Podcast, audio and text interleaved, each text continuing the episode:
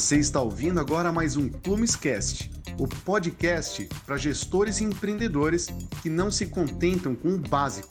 Conteúdos semanais sobre vendas, marketing e gestão com especialistas do mercado para você ouvir quando e onde quiser. Escuta agora o tema de hoje. Olá, muito boa tarde a todos. Boa tarde a todos os associados à BIMAC e todos aqueles que puderam se juntar conosco hoje e estão aqui presencialmente às 15 horas para esse bate-papo que vai acontecer, que já já eu vou apresentar uma convidada bastante especial que topou estar aqui com a gente hoje.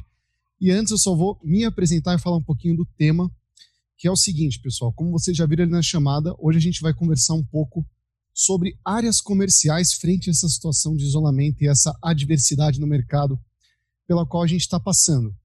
E para quem ainda não me conhece, eu participei de alguns outros conteúdos junto à, Abimac. Meu nome é Otávio Garbi, hoje eu sou é, diretor comercial da Plumes e a gente vai conversar sobre um tema hoje é, extremamente relevante e contextualizado com o momento que a gente está passando. É, pessoal, a gente está num país que é particularmente vulnerável a efeitos econômicos que existem dessa pandemia e existe aí alguns relatórios que contam com uma recessão muito grande no ano para o PIB. O que significa que o momento ele é inédito e a gente precisa se preparar para passar por isso. Hoje eu estou contando aqui com a Alessandra Lima, que é diretora comercial da TOTS. Opa. Rica, a qualidade continua? Sim. Beleza. Alessandra, tudo bem? Tudo ótimo. Boa tarde a todos. Um prazer estar aqui com vocês, participando desse bate-papo, é, falando um pouco mais de negócio, tentando trazer um pouco de experiências e vivências vividas num momento tão delicado, não só para o Brasil, mas para o mundo. E óbvio, né, trazendo para a realidade das empresas, como é que a gente se adapta é, e continua performando num cenário como esse.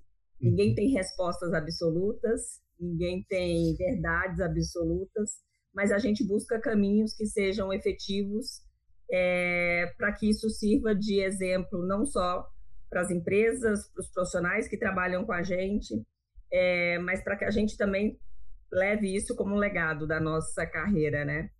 Eu sou Perfeito. diretora comercial da TOPS, como você disse, atuo em 11 segmentos de, atua de atuação, manufatura é um deles, é, nossa carteira na unidade de São Paulo para esse perfil de clientes gira em torno de uns 3.500 clientes. Então, é, é um segmento que movimenta bastante a economia e a gente que sabe que está sofrendo bastante também pelos impactos da crise. É, o objetivo aqui, volto a dizer, é a gente falar um pouco de como é que a gente é, se reinventou, procura se reinventar como profissionais para tentar é, encontrar caminhos razoáveis e de sucesso para o momento, né? Perfeito. É, agora melhorou um pouquinho, estava dando um reflexo na minha voz, tudo que eu falava eu mesmo escutava e agora ah. já, já consertou. Perdão pela falha da transmissão. Agora discuto, agora sim, sua voz está perfeita. É, pessoal, antes de tudo, queria deixar um muito obrigado ao Abimac que está promovendo esse encontro. Isso só é só está acontecendo por conta deles. Então, para quem ainda não conhece a Associação Brasileira aí da Indústria de Máquinas e equipamentos, conheça um pouco melhor entre os benefícios que essa associação oferece para as indústrias, várias soluções para agregar e trazer mais competitividade para indústrias, ela produz conteúdos também, exatamente como esse que vocês estão vendo hoje. A Plumes é uma das associadas e faz esses conteúdos para os associados da BIMAC para que a gente consiga agregar valor e situá-los aí, levar mais informações valiosas durante esse momento de crise. Tudo bem? Tem um link que a gente vai deixar para vocês que é o associe www.abimac.org.br. Ele explica um pouco melhor num leque manual quais são os benefícios e como é que a Abimac ela leva e agrega aí valor para seus associados. Tudo bem? Então, novamente, muito obrigado, Abimac, e muito obrigado, Alessandro, por estar aqui com a gente hoje, viu? Eu agradeço. Para a condução dessa, dessa conversa, eu vou fazer algumas perguntas meio abertas, né, pessoal? Não é uma entrevista muito fechada, é mais um bate-papo para a gente pegar a visão da Alessandra. Eu vou desdobrando em alguns pontos que você for trazendo e aí, no final, se der tempo, a gente vai interagir um pouquinho com as perguntas do público também. Okay. Tá bom? É, Para começar, A gente está passando por um cenário completamente é, inédito hoje, não existe experiência que possa colocar numa cartilha o que tem que ser feito para a gente superar essa crise, pessoal. A gente está falando da possível maior recessão da história do Brasil, um cenário de pandemia que, assim, nem os nossos avós, pelo menos os meus, né, que sou jovem, passaram por uma situação como essa, pessoal. Então, na verdade, não existem respostas prontas e nem os mais experientes podem replicar algo que já fizeram, porque, de novo, é a primeira vez que a gente está presenciando isso. É, e nesse momento, acima de tudo, a gente tem que se preparar. O que vai diferenciar as empresas que vão passar e vão se fortalecer nesse período daquelas que vão fraquejar e não vão aguentar é justamente a preparação, a estratégia. Como é que a gente vai encarar esse momento para é, desenvolver algo e progredir, tá certo? E é exatamente sobre isso que eu quero começar a conversa, Alessandra. Eu queria perguntar o seguinte: é, a primeira pergunta eu acho que é justo a gente falar sobre impacto. Então, quando a gente pega um cenário no qual você limita, é, você, você impede que vendedores circulem, se aproximem, tenham contatos presenciais com seus clientes, tá? que é justamente o isolamento. Como essa distância social ela tem impactado e transformado principalmente áreas comerciais corporativas, assim como seus resultados, né? É, eu acho que o grande desafio ele está bastante atrelado à escassez de demanda e também à escassez de oferta.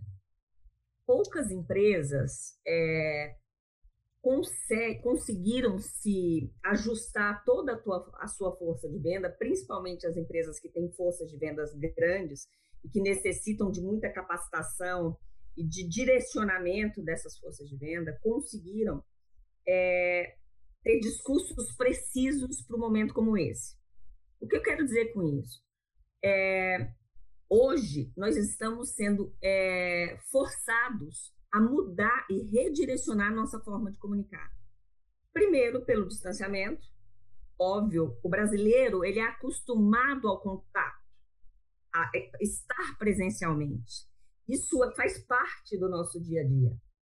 Hoje, a gente tem que levar um discurso simplificado, a gente precisa levar um discurso objetivo, bastante pragmático, para que a gente seja ouvido. Também a gente precisa ir olhar para as diferentes ferramentas digitais, uhum. entender quais se adequam a um melhor discurso e a uma melhor abordagem. Ok. Então, parece simples a gente usar um WhatsApp. Mas como é que eu atinjo, por exemplo, um CFO, um CEO, um CEO com um WhatsApp adequado sem ser vazio? Né? Então, acho que o grande desafio para o momento é como a gente é, se comunica, se relaciona, sem parecer o vendedor Barça, que eu sou velha, antiga, e muitos não entenderão o que eu estou falando, mas que acabou aquela história de bater na porta de alguém e tomar um café, principalmente com isolamento. E mais, o amanhã ele pode não existir mais, porque as decisões elas estão mudando como um piscar de olhos. Uhum. Eu fiz ontem eu estava recebendo uns memes no, no WhatsApp e falei, poxa, ontem foi Corpus Christi. É, hoje, consciência negra. Segunda-feira é 9 de julho. Cara, se até os feriados estão antecipando, imagina a decisão de uma empresa se não pode mudar de hoje para amanhã. E o que eu tenho dito para a força de venda? Avaliem o que vocês de fato querem dizer.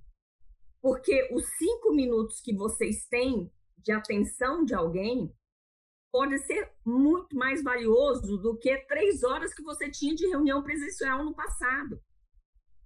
E como ser assertivo nisso? Né? Então, volto a dizer, eu acho que pra, o desafio está como direcionar forças de vendas grandes, como usar a tecnologia ao nosso favor, das mais simples até as mais complexas, porque você tem momentos que você precisa fazer demonstrações, você precisa é, trazer um pouco mais de conteúdo sobre soluções e benefícios para aquele público, mas você não pode ser cansativo, você precisa ir direto ao ponto sobre aquele benefício, aquele ganho que você precisa ter. O discurso não é mais um discurso atrelado a ganhos de longo prazo.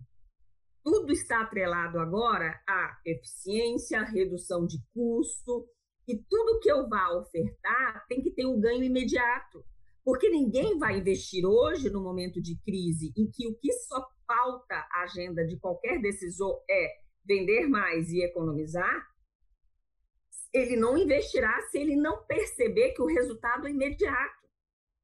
Como é que a gente orienta e direciona uma força de, de venda para se adaptar e direcionar todo o seu método de trabalho? Uhum. É, eu enxergo que esse é o grande desafio para os líderes comerciais, entendendo o impacto do isolamento. Fora disciplina, método, processo de trabalho. Você estar em casa te exige uma disciplina e uma organização muito maior. Perfeito. Eu, eu brinco também que hoje em dia a gente trabalha muito mais do que eu acho que a gente trabalhava quando a gente estava nas empresas, porque a gente perde, além de perder a noção do tempo, a gente também não não é cuidadoso com o tempo do outro. Né? Eu ligo para alguém no horário de almoço, quando eu me vejo, eu estou sete horas da manhã mandando WhatsApp, às 10 da noite eu estou me comunicando. Por quê? Porque a gente está trancado no ambiente e a gente perde um pouco essa visão.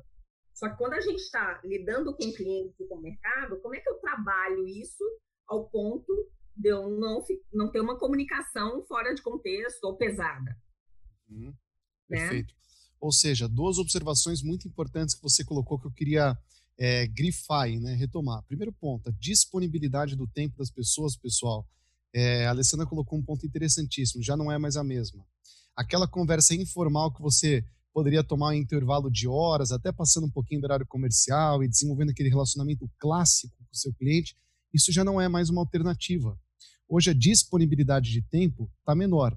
E cada vez mais, Alessandra, se eu entendi bem, a gente tem que apurar e a gente tem que deixar na nossa abordagem, no nosso discurso de vendas, apenas aquilo que de fato vai ser relevante e vai aproveitar aquele pequeno intervalo de tempo da melhor forma possível e contextualizado.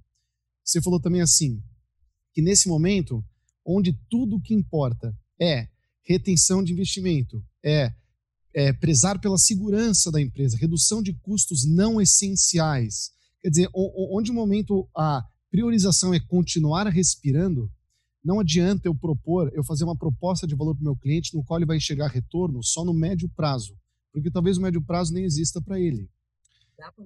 E isso é interessantíssimo. Então, assim, é, uma dica que fica, pessoal, pelo menos o que eu estou absorvendo aqui, é que quando a gente vai fazer uma proposta de valor ou o nosso atual posicionamento no mercado, ele tem que estar relacionado e contextualizado com esse momento. O que as empresas querem agora é segurança, é retorno rápido, se a gente fala de software, são implementações ágeis, com ROIs rapidamente comprovados. Se a gente fala de entregas, são entregas mais velozes. Se a gente fala de produção, produções que chegam mais. Enfim, é esse tipo de abordagem que, pelo que eu entendi, Alessandra, vai acabar agregando mais valor e é para a direção que a gente tem que ir, certo? Exatamente isso. É, não, não se tem mais tempo. Óbvio que as empresas que conseguiram é, trazer para suas equipes esse mindset, elas iniciam e passam pela crise de forma uhum. mais equilibrada, mais suportável e se diferenciando e se destacando. Existem empresas, é, inclusive o time que eu conduzo, que conseguiu passar pelo Q1 entregando o resultado e, e busco passar pelo Q2 entregando o resultado. Mas volto a dizer, isso é fruto de um trabalho é, predecessor, de que é Óbvio que sempre, independente do isolamento ou não, eu sempre precisei ouvir qual a necessidade do cliente, ter um discurso atrelado a ganhos, ter um discurso alinhado com a expectativa. Isso é mandatório para quem trabalha com vendas. Mas óbvio que agora a gente tem que adaptar tudo isso à agilidade, à objetividade, pragmatismo, usando meios corretos. Então é exatamente, você fez a leitura correta. Legal. Hoje a gente recebe um áudio no WhatsApp de alguém que a gente gosta e conhece. Se o áudio tem mais de dois minutos, a gente já fica desesperado, né? Você imagina, você imagina a disponibilidade de uma pessoa para pegar o áudio de um vendedor ou atender uma pessoa que ainda não tem uma relevância comprovada e ficar lá ouvindo o áudio de quatro minutos. É diferente. Então, ou a gente se transforma, né?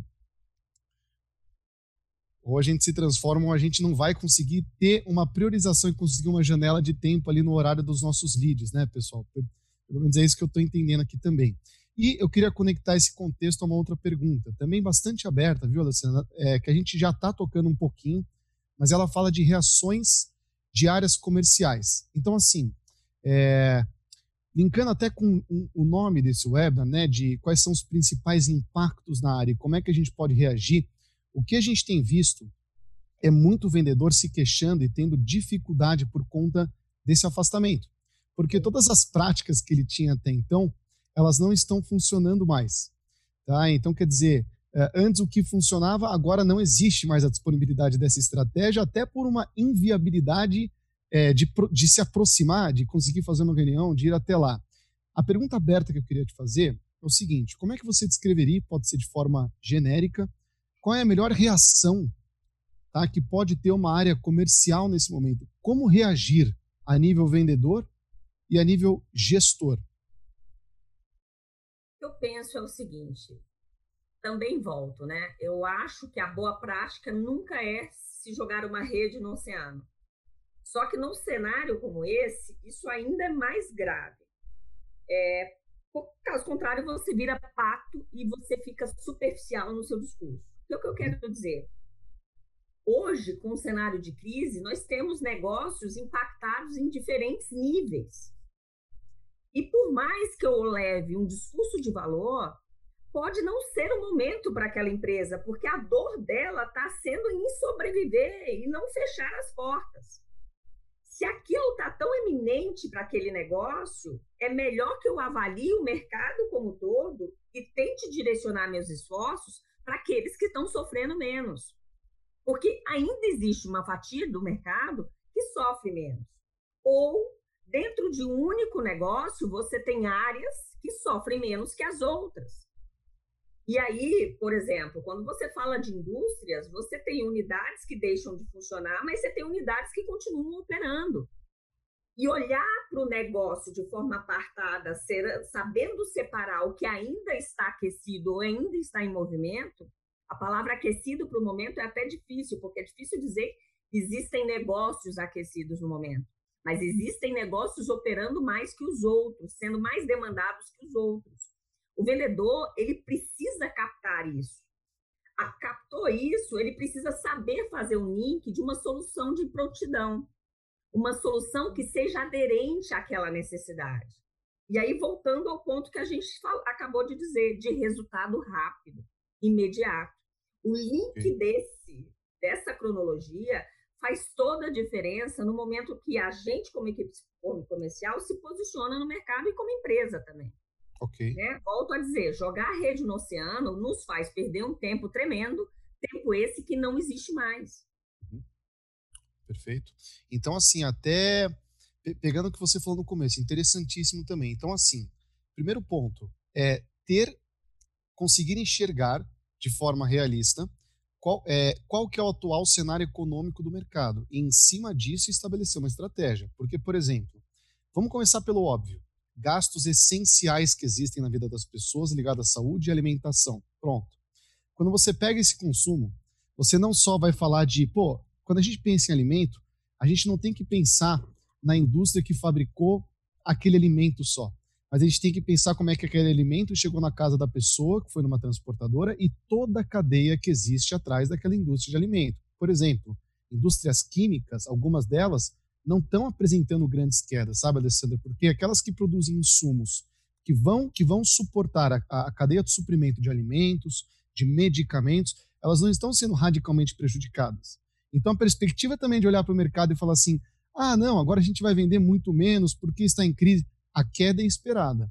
Mas, pelo que eu estou entendendo, existe uma boa forma de reação que é, antes de tudo, interpretação do cenário econômico, e como é que cada segmento está sendo impactado por isso.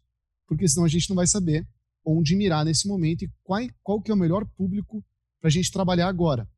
E você falou uma outra, uma outra coisa legal: adaptações a níveis de produto e adaptações a níveis de como a gente comercializa esse produto.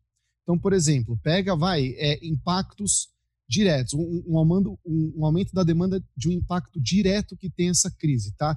Que é uma indústria de plástico que vai fabricar a partir de agora máscaras, ou uma indústria de tecido ou têxtil que passa a fabricar equipamentos de proteção, ou até uma transformação do portfólio de forma indireta. Por exemplo, as pessoas estão em casa, pessoal. O que isso significa? Significa que elas vão consumir mais o quê? Elas vão comprar mais jogos, mais cursos, a taxa de natalidade vai aumentar. Então, quer dizer, se a gente consegue enxergar impactos indiretos que existem nas pessoas em suas casas, começa a ficar mais claro as demandas que vão existir. E ter essa noção, essa perspectiva econômica, faz com que um bom gestor comercial, né, linkando ao que você colocou, Alessandro, você me corrige, faz com que a gente consiga estabelecer uma estratégia mais assertiva, correto? Exato, faz todo sentido no que você está falando. Você usou o exemplo de hábitos de consumo. Mas quando a gente olha para os negócios e quando a gente percebe que negócios são esses que ainda se mantêm vivos e, e mais ativos que outros, a gente também pode olhar para toda a cadeia produtiva que abastece esse negócio. Desde né? lá da ponta, né? Exatamente, toda a cadeia de suprimentos, porque aí a gente traça um plano para atender essa cadeia. E volto a dizer, eu vou olhar para alguns subsegmentos específicos, para algum para perfis de negócios específicos, trazendo para soluções mais aderentes. Uhum. Então, você direciona e canaliza esforço realmente para onde há caminhos de se tirar resultado. E uhum. não quer dizer que você vai deixar aquela fatia do mercado que hoje sofre mais com a crise desabastecida ou é, sem contato com a tua empresa. E eu acho que aí é outro desafio. Como é uhum. que a gente estabelece uma régua de contato para que a gente, nos diferentes níveis de clientes e necessidades, a gente se torne presente como empresa e como figura comercial. Esse também é um desafio, porque as empresas elas não podem se achar abandonadas nesse cenário, porque é o cenário onde elas mais precisam de apoio de fornecedores que se dizem parceiros de longo prazo, né? Quando a gente fala, eu faço hoje parte de uma empresa de software. Quando você adquire um software, é um casamento. Ninguém troca de software assim, ninguém troca de RP do dia para a noite. É uma decisão difícil, é um investimento alto. Então, requer um cuidado com a longevidade do negócio do cliente e com a longevidade dessa parceria. Então, é, também eu acho que pensando em melhores práticas, isso é uma coisa que eu tenho exercitado bastante com os meus times, é como é que a gente se apresenta ao mercado com um método de comunicação e um processo muito bem estabelecido para que eu olhe para toda a jornada da venda ou de contato. Que nada de, fique para depois. Porque, assim, a volto a dizer, a gente não está acostumado a fazer negócio à distância, à distância, a cumprir todas as etapas da jornada da venda. Uhum. Né? Eu tenho um momento que eu até posso fazer uma apresentação remota, mas na, o que é habitual para nós é cumprir a boa parte desse processo presencialmente. Então, revisitar isso para um item que parece muito básico, né? Que é como eu olhar o script, o discurso, as etapas de cada passo dessa jornada para que eu me comunique melhor e chegue até o fim no resultado que eu espero. Seja o estabelecimento do contato com o cliente, fazendo com que ele se sinta confortável em permanecer comigo, para que as minhas receitas também não diminuam, porque todo negócio tem isso. A gente está recebendo, e aí eu não estou falando da minha empresa, estou falando do mercado como um todo. Toda empresa deve estar tá recebendo um pedido de anistia, um pedido de carência. Então, olhar para esse perfil de cliente também com essa conotação me faz fidelizá-lo a longo prazo. Excelente. Muito interessante. E você até tocou em outro ponto legal, que é é assim, hoje a gente sabe que existe uma pesquisa muito renomada de vendas, que é o Sales Statement, eles têm uma versão anual, e essa pesquisa ela falou que os compradores B2B, Alessandra, eles têm hoje uma expectativa cada vez maior de uma experiência mais personalizada mais adaptada aos seus processos de compra, e não mais aos processos de vendas que existem dentro das empresas. Isso começou e é mais, é mais claro de se enxergar no B2C, quando as maiores marcas já deixam você montar o seu próprio produto tal. Quando a gente traz isso à realidade do B2B, isso é cada vez mais verdade também. Essa, o que, que essa pesquisa fala? Que o comprador B2B, ele também quer usufruir de uma experiência é, que seja mais personalizada e mais aderente às etapas que ele tem de compra. Ou seja, a jornada de compra do cliente, o que a pesquisa mostra, é o que está regindo hoje o processo comercial.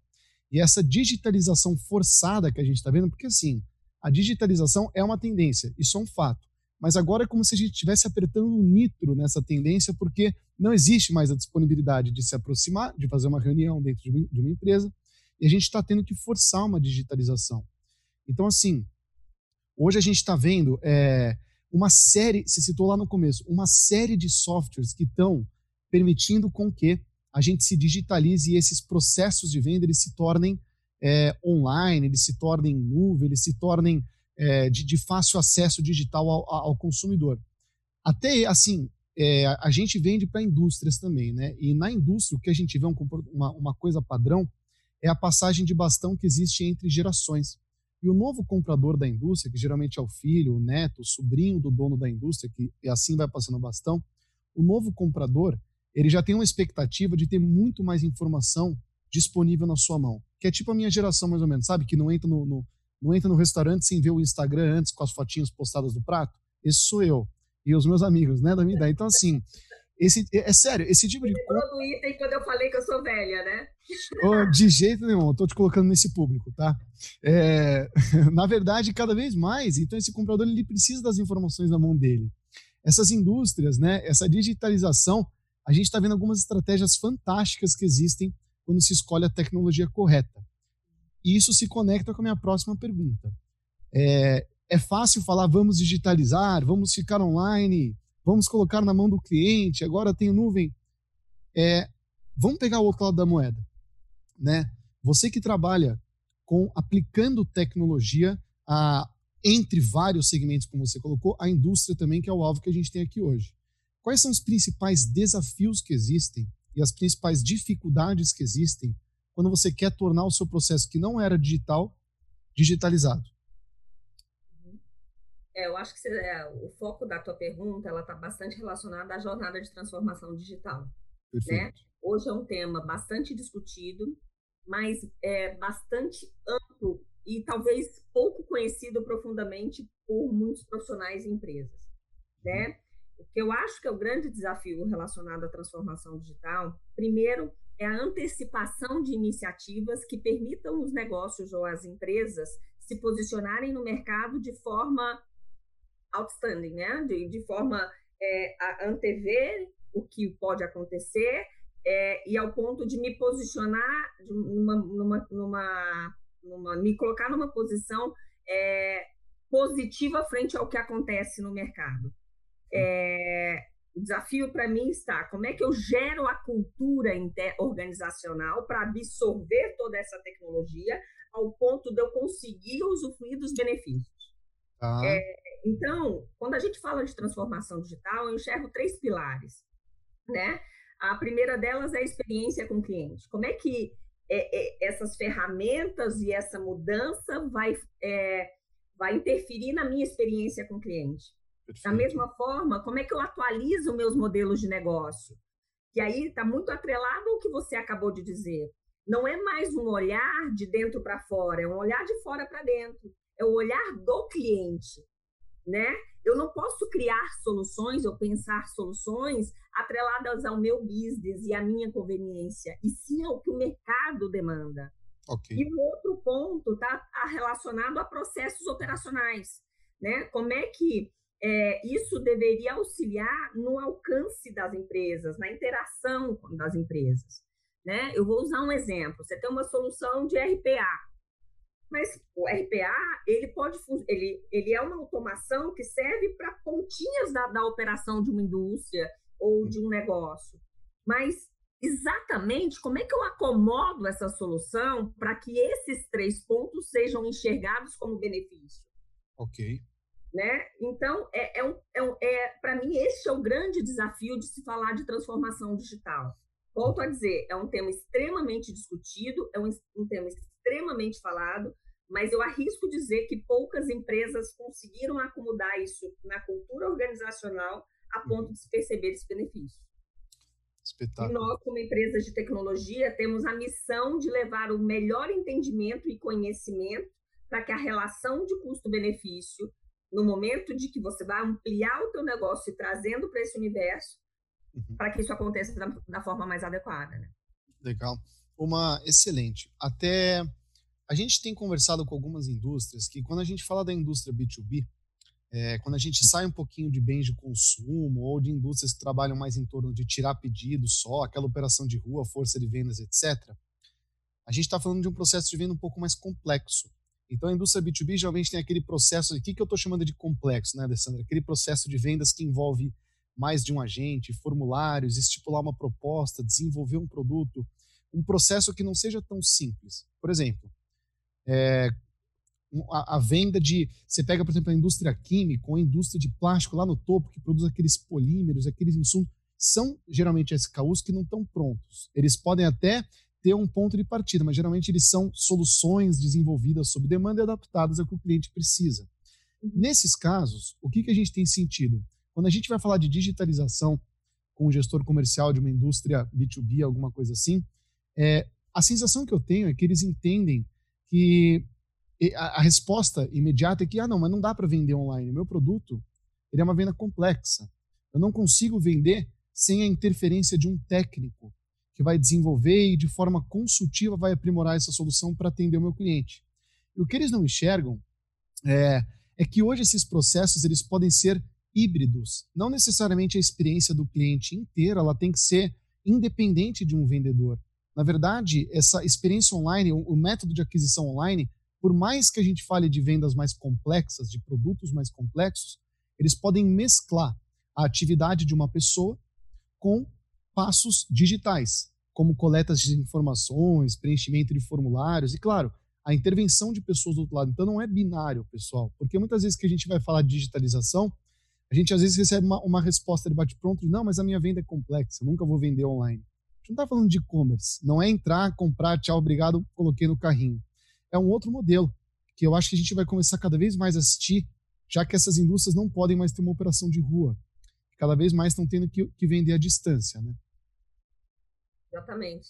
E quando a gente fala da, da, do aspecto da, de, atuar digitalmente e, fazer parte desse processo aí de transformação digital, é, volto a dizer, eu acho que a gente tem que olhar para ponta a ponta do seu negócio, entendendo como é que as áreas se relacionam dentro desse conceito e como é que eu me relaciono com o mercado a partir desse conceito também. Por isso que eu acho que o grande desafio está atrelado à cultura organizacional. Uhum. Né? Não basta você, você pode aplicar um bando de solução dentro da tua companhia, mas você precisa entender o efeito que isso vai dar e como você se molda a esse esse novo é, esse novo cenário, tá. né? Então, para mim faz toda a diferença. E aí requer uma consultoria muito intensa de quem está te ajudando a, a mudar de patamar nessa transformação digital. É isso que eu ia te perguntar, né? Culturalmente, se a maior dificuldade é em termos culturais para que a sua, é, a sua empresa, a sua operação abrace e esteja preparada para isso, como se preparar culturalmente? Então, quer dizer, é, culturalmente, existe hoje uma consultoria que essas empresas elas fornecem? Hoje, a TOTOS ou empresas que mexem com essa digitalização, elas também se preocupam com essa preparação cultural? Existe uma intervenção nesse sentido? Sim. Sim, existem soluções. Primeiro, acho que é necessário toda vez, a todo momento, quando a gente vai sugerir ou propor algo para qualquer perfil de negócio, o que é importante é, no primeiro momento, entender de fato é, o, como o negócio caminha, como ele roda, sendo certo ou sendo errado, né? A partir daí, você vai fazer uma análise de processos, pessoas, tecnologias. Depois, você avalia quais são os caminhos viáveis para uma mudança olhando sob a perspectiva de evolução do negócio, aonde se quer chegar, que ganhos de produtividade pode, se pode ter, que ganhos é, em termos de custo, é, o que, que eu posso, aonde eu posso ser mais eficiente, com que custo, qual a relação de custo-benefício disso. Okay. E mais, existe aí todo um acompanhamento que é uma gestão de mudança, que precisa andar em paralelo com esse processo. Porque não é fácil você se, volto a dizer, você colocar uma série de soluções para rodar, mesmo que os benefícios estejam claros, se você não tiver um apoio em gestão de mudança. Então, requer uma consultoria para acompanhar todo esse processo, ponta a ponta, desde o momento do levantamento das necessidades e do cenário, até no momento de escolher frutos, né, de implantações, e que você vai ali avaliar o efeito daquilo que se buscou. Excelente. Espetacular. É. É, tem uma, uma outra pergunta, entrando num próximo tópico aqui com você, é referente à liderança comercial. Então, agora, saindo um pouco da perspectiva da operação ou da transformação do, do, do, do processo de venda, tal, da, da, da, digitalização, como é que você descreveria é, qual que é o papel hoje do líder comercial? Ou seja, é, como é que a gestão ela foi impactada? Para quais, quais são as novas métricas e KPIs que agora passarão a fazer mais sentido para um gestor comercial acompanhar. Qual que é o papel do líder nesse momento, Alessandro, com essas transformações? Eu acho que o líder ele tem um papel de orientador ou de reorganizador dos padrões. É, pense na gestão de uma equipe que se encontra no escritório, que tem toda a sua rotina de acompanhamento de forecast, pipeline, de atividades, rotinas, uhum. visitas. Mesmo no padrão convencional, a gente sabe que um dos maiores desafios dos gestores é o engajamento. Né? E, e mais, você ter o maior equilíbrio da tua força de venda entregando o resultado. Okay. A menor concentração na mão de poucos e a maior distribuição. Esse é o grande desafio do líder. E ele deve ser o porta-voz é, e orientador de métodos, processos, planejamento, controles, para que se chegue num objetivo comum, que ah. é ampliação de resultado. Okay. Com o atendimento da, da carteira de clientes e ampliação do market share. Tá. Quando eu falo de engajamento, pelo isolamento, isso é muito dificultado, porque é difícil você saber se, se tua força de venda ela tá lá realmente imbuída naquilo que você predeterminou, se ele vai ter a disciplina de fazer todos os contatos da forma combinada, com o efeito esperado. Você também não consegue ter pontos de controle ao ponto de ligar para todos e saber como isso acontece. Você usa tecnologias como a que a gente está usando é, para saber como é que a pessoa está, para sentir como é que está a feição dela, se ela se sente motivada. Pra... Mas o engajamento, na minha visão, é um dos maiores complicadores, porque isso já é um desafio no mundo como ele é. Sim. É, então, é, o que eu acho é que o líder ele precisa primeiro ter muita segurança do que faz, uhum. porque o líder ele precisa, é, sabe aquela história de que você precisa saber pescar para orientar alguém a fazer? Perfeito. É difícil usar o discurso faço o que eu falo, não faço o que eu faço. Né? Então, quando você tem domínio sobre aquilo que você faz, você consegue direcionar, você consegue antever, você consegue buscar caminhos que sejam eficientes. Porque eu não sei se você saca isso, a força de venda, ela te testa até o ponto que ela qualifica as tuas percepções e as, os teus direcionamentos. Na medida que ela cria confiança de que aquilo pode levá-lo para um patamar diferente e mais sustentável, ela vai, ela te segue. E aí você passa a ser um líder e não um gestor.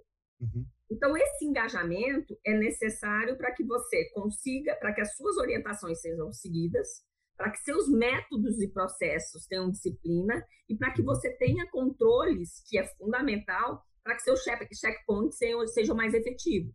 Perfeito. Para mim, esse é o maior desafio. A palavra da vez para mim é engajamento. Excelente. Como engajar e... no isolamento. Perfeito, complicadíssimo. E é. Fa falando em termos de, de controle, né? O que antes se controlava, por exemplo, com o número de visitas ou com check-ins ou montando uma rota para um vendedor para que você verificasse a, o deslocamento dele, quantidade de quilômetros rodados.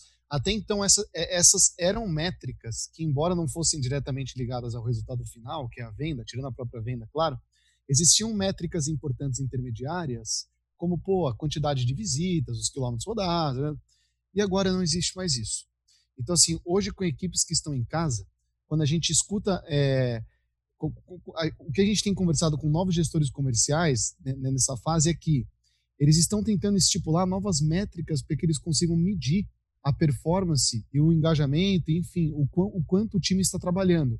E isso tem sido um ponto de muita dúvida para eles. Como metrificar é, o volume e a intensidade do trabalho comercial se todas as minhas métricas elas forem embora, se toda aquela tudo aquilo que eu controlava num dashboard, acompanhava, deslocamento, check-in, eles já não são mais possíveis. E essa é uma dúvida muito grande, porque o esforço que tem a equipe de vendas quando o cara está trancado dentro da casa dele, ainda é uma dúvida de como é que ele vai trabalhar, o que, que eu vou metrificar, como é que ele vai agir. né? É, então, o que, a principal dúvida que, que eu tenho, pelo menos eu tenho escutado nesse momento, é exatamente isso. Para onde olhar nesse momento? Como ser um líder que consegue acompanhar a equipe nesse momento? Né? É, é, é, eu tenho um, uma máxima. Uhum. É, nem todos os, os vendedores eles vão conseguir olhar para o horizonte e saber exatamente o que eles têm que fazer. Uma parte, uma fatia dessa força de vendas, ela vai precisar de direcionamento, que é o ponto que eu, que eu toquei. Uhum. Então, existem caminhos para que a gente direcione. Primeiro são ferramentas. Uma boa ferramenta de CRM nos faz olhar para aquilo que ele planejou, para execução e para onde ele pode chegar e como pode chegar. Nos, a gente nos dá a condição de avaliar, inclusive, riscos sobre aquilo que foi programado. Legal. É uma ferramenta é, importantíssima para que a gente tenha visibilidade e controle. Mas mais do que isso, eu acho que hoje, mesmo em equipes seniors, é importante que a gente diga o que fazer, quando fazer, qual resultado se espera e para quando. E esse checkpoint tem que ser diário. Sabe aquela coisa de você acordar de manhã e vou saber o que eu tenho que fazer ao final do dia? É, é sobre isso que a gente vai falar. É essa a nossa pauta. Uhum. Se a gente não concluiu, no outro dia nós temos a pauta do outro dia, mais o que eu deixei passado. Essa disciplina, esse controle, faz com que a gente obtenha resultado. Perfeito. Não é inventar a roda. Mas quando você está em contato com as pessoas, talvez isso seja facilitado. Com o distanciamento, a gente tem que usar ferramentas ao nosso favor, como um exemplo que eu disse. Além disso, eu acho que a gente tem que dizer exatamente o que deve ser feito. Com é raríssimas exceções, isso não funciona. Excelente. Ou seja, se isso não vem do líder, se essa é, se a definição do que tem que ser feito nesse momento não parte do líder e isso não é estipulado de forma clara para a equipe, não adianta eu esperar um resultado de venda satisfatório, porque eu não fiz o meu papel de, de estipular de forma clara para todos, exatamente como você falou, é, o que tem que ser feito nesse momento. E você citou contatos diários, então vocês têm feito dailies, você com frequência mantém uma proximidade muito grande do time, vocês se reúnem semanalmente ou diariamente, você conversa com vendedores. Como é que está esse contato nesse momento que vocês estão é, longe um do outro? O meu contato, ele acaba sendo quinzenal, ele tem uma ah. frequência ah. quinzenal, mas os gerentes, por exemplo, eles têm contatos diários, e o meu contato com os gerentes é diário, diário. quase hora a hora, é, a gente acorda se falando, fecha o dia se falando, e é, um, é muito disso. A gente começa o dia requalificando os nossos compromissos e acordos, e ao uhum. final do dia a gente avalia o quanto a gente avançou nesses acordos e nesses compromissos. E se essa é uma dinâmica em um, um mindset meu para o gestor, tem que ser do gestor para a equipe dele. Se replica. E aí você tem todo mundo alinhado com aquilo que a gente, com as práticas que a gente acredita. É, para mim funciona, tem funcionado muito bem assim. Eu recentemente absorvi uma equipe maior. Ok. Absorvi no momento de pandemia. Óbvio que era uma equipe que já me conhecia, uma equipe que sabia o estilo, mas a gente não tem alternativa de não entregar resultado. A gente precisa entregar resultado. Então, como é que, volto a dizer, a gente cria dinâmicas, processos e métodos e controles para que a gente absorva algo que é novo, passe a segurança nas diretrizes que a gente está passando, que isso é fundamental, e ali a gente vai chegando no, no denominador comum, porque o que é mais importante também disso, se você tem um controle na mão, e pelo menos você faz isso com a regularidade necessária, você pode antever e mudar aquilo que você programou. Porque não está escrito que aquilo que a gente programou vai dar certo. Não, principalmente num cenário como esse. Mas o que é importante é eu ter tempo para reagir. Caso contrário, vai dar os 45 do segundo tempo, o mês fechou, game over. E, e essa alternativa não existe. Né? Exatamente. É, isso que não pode acontecer. essa alternativa não existe, né? Então, eu, eu, acho que esse deve ser o papel do líder e eu acho que ele pode aplicar aí a, a experiência e como um grande orientador. Excelente. Olha, é, os macrotópicos eram esses. A gente tinha reservado um, um tempinho aqui para o fim, é, caso coubessem algumas perguntas. Então, eu queria perguntar: a gente tem uma pessoa acompanhando a gente na produção aqui, pessoal, que é o Henrique. Queria perguntar para ele se existem algumas perguntas aí que a gente poderia trazer à tona. Ok. Eu vou ler em voz alta em seguida, pessoal, porque só quem consegue escutar somos nós. Pode falar.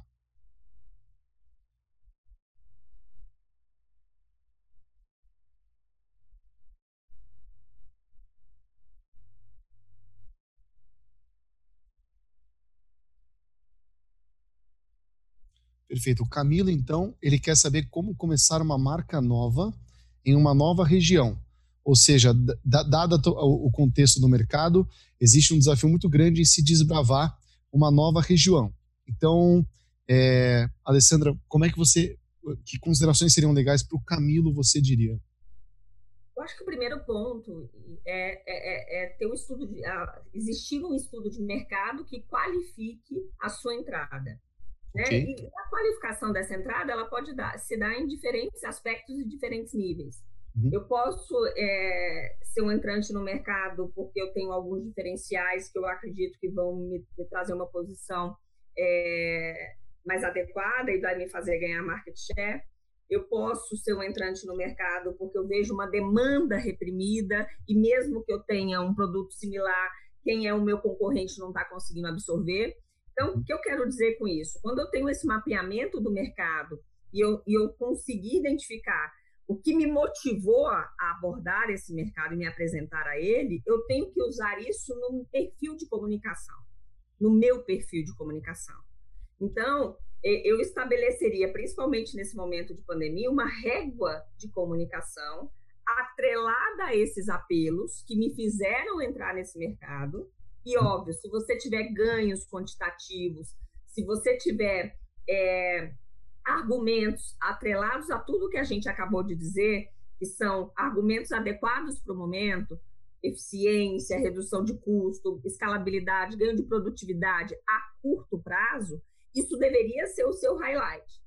Óbvio, um meio adequado para que você consiga chegar nessas empresas, um meio assertivo, e mais, uma equipe comercial que seja agressivo o suficiente, porque quando você vai desbravar o mercado, você precisa de um perfil hunter, você precisa de pessoas que consigam, de fato, vencer barreiras com um discurso adequado, sem ser evasivas. Não é qualquer perfil de profissional consegue abrir mercado. É um perfil bastante agressivo. Então, para mim, é a associação dessas ações é, farão com que você fará com que você é, seja mais assertivo no seu objetivo. E, óbvio, determine prazo. Eu quero tal resultado a tal tempo com tais meios. Isso é super importante, porque eu volto a dizer, para que você realmente requalifique teu plano e, e, e, revisite algumas ações que não estão sendo tão adequadas. Uhum. Busque parcerias com negócios complementares. Isso também faz toda a diferença para um entrante no mercado né? Busque soluções que agreguem valor ao teu business, porque se o cara já está naquele mercado, ele pode, ele pode te suportar. São meios, são, são caminhos, mas eu volto no básico, né? Olhar para o mercado, identificar o que eu mapeei de diferencial, a partir daí traçar meu plano, uma régua de contato com insumos e ferramentas adequadas para que aí eu atinja meu objetivo com prazo determinado. Perfeito. E com asterisco para a ferramenta, né? Porque assim, enquanto tá. a Alessandra deu aí uma, uma perspectiva estratégica sensacional, Camilo, falando um pouquinho da perspectiva operacional, que é o mão na massa, né? Existem ferramentas, como a Alessandra colocou, que não necessariamente vão depender da sua presença física no cliente. Existem ferramentas que você levanta e busca dados de mercado, que são as ferramentas aí de Big Data, que você explora e cava, tem várias dessas. É, existem ferramentas que você pode elaborar abordagens e fluxos de abordagem personalizados com é, contatos via LinkedIn, via e-mail, entre outras formas de contato. Existem ferramentas e tecnologias baratas, acessíveis tal, que a gente já consegue colocar a nosso favor para que não necessariamente a gente bata mais de porta em porta ou tenha que entrar visitando. Explorar uma nova região, a melhor forma de penetração hoje, ela também pode ser explorada digitalmente, que é usar a ferramenta certa. Existem tecnologias sensacionais de prospecção que são 100% digitais. Né? Henrique, parece que a gente tem mais uma pergunta também. Ok. João Vitor.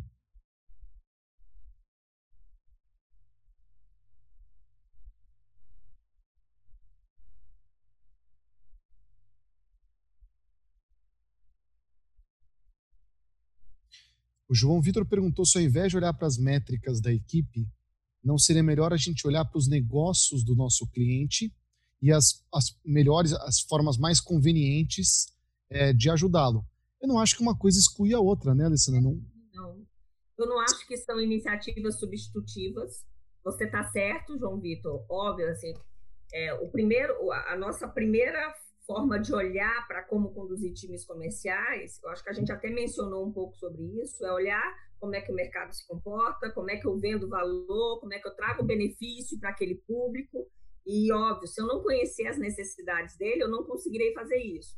Mas a partir do momento que eu tenho esse, é, clareza sobre esse mapeamento, clareza sobre como é que eu vou chegar até esse, esse público, eu uhum. preciso também ter formas de controle e direcionamento da força de venda. Então, não são, na minha visão, não são iniciativas excludentes, substitutas, substitutas são complementares. Uma, okay. uma tem o viés com olhar no mercado, para o mercado, e o outro tem o, o viés de olhar para a equipe. Uhum. Como é que elas, essas duas iniciativas associadas te, tragam, te trazem o melhor resultado. Perfeito. De fora para dentro, né, João Vitor? Então, vamos olhar para o mercado, vamos entender o cenário do mercado, estabelecer qual é a nossa estratégia, o que faz sentido nesse momento, e a gente traz isso para a realidade da nossa operação, para que a gente controle com métricas e, como a Alessandra falou, a gente deixe claro o que tem que ser feito, porque não é claro para eles. E é o papel do líder nesse momento estipular, claro, depois de ter um plano, depois de estabelecer estratégia no mercado, estipular o que tem que ser feito dentro de casa e passar a metrificar. Então, resumo, você não precisa fazer uma coisa ou outra, faça as duas. Né? É. É, perfeito. Pessoal, faltando aqui nove minutinhos para as 16, a gente já vai é, encerrando. Eu queria, lógico, antes de tudo, Alessandra, pelo tempo, né, por parar uma horinha durante pleno horário comercial de Covid, parar para compartilhar um pouco do seu conhecimento com uma série aí de associados à BIMAC, entre outros que acabaram se interessando. Olha, muito obrigado. Isso é de extrema relevância e com certeza vai ser um insumo é, preciosíssimo aí para uma série de ouvintes que a gente teve, viu? Eu que agradeço, agradeço o convite, agradeço o tempo de todos que também se dispuseram a nos ouvir. É, Para mim foi uma grata satisfação. Espero ter podido contribuir é, com os negócios em questão, com os profissionais em questão. E deixo aí meu contato à disposição para que vocês é, tirem alguma dúvida e que a gente possa se falar aí ao longo das nossas trajetórias profissionais. É, depois, se você puder compartilhar com, com quem participou, fique à vontade. Com certeza. Muito obrigado. E, pessoal, muito obrigado adicional Clara Bimac. De novo, o conteúdo está acontecendo por conta da associação. É, é, uma das formas que a Bimac tem encontrado nesse, nesse contexto de agregar valor a seus associados, né, pessoal? Que é a disseminação de conhecimento, que é a produção massiva de conteúdo relevante em formato de webinar, em formato de almanacs, de revistas, ou até de hot sites aí com novidades que saem, definições de governos, prefeituras, etc. Para quem ainda não conhece, vale muito a pena N formas de levar vantagens aí para o seu negócio, tá? Bimac, então, muito obrigado por mais um evento. E, finalmente, a produção também, Henrique, pela organização, infraestrutura. Foi um prazer estar aqui com vocês hoje, pessoal. Alessandra, muito obrigado mais uma vez, viu? Eu que agradeço. Boa tarde a todos. Boa semana. Boa restinho de semana. Boa semana. Tchau, tchau.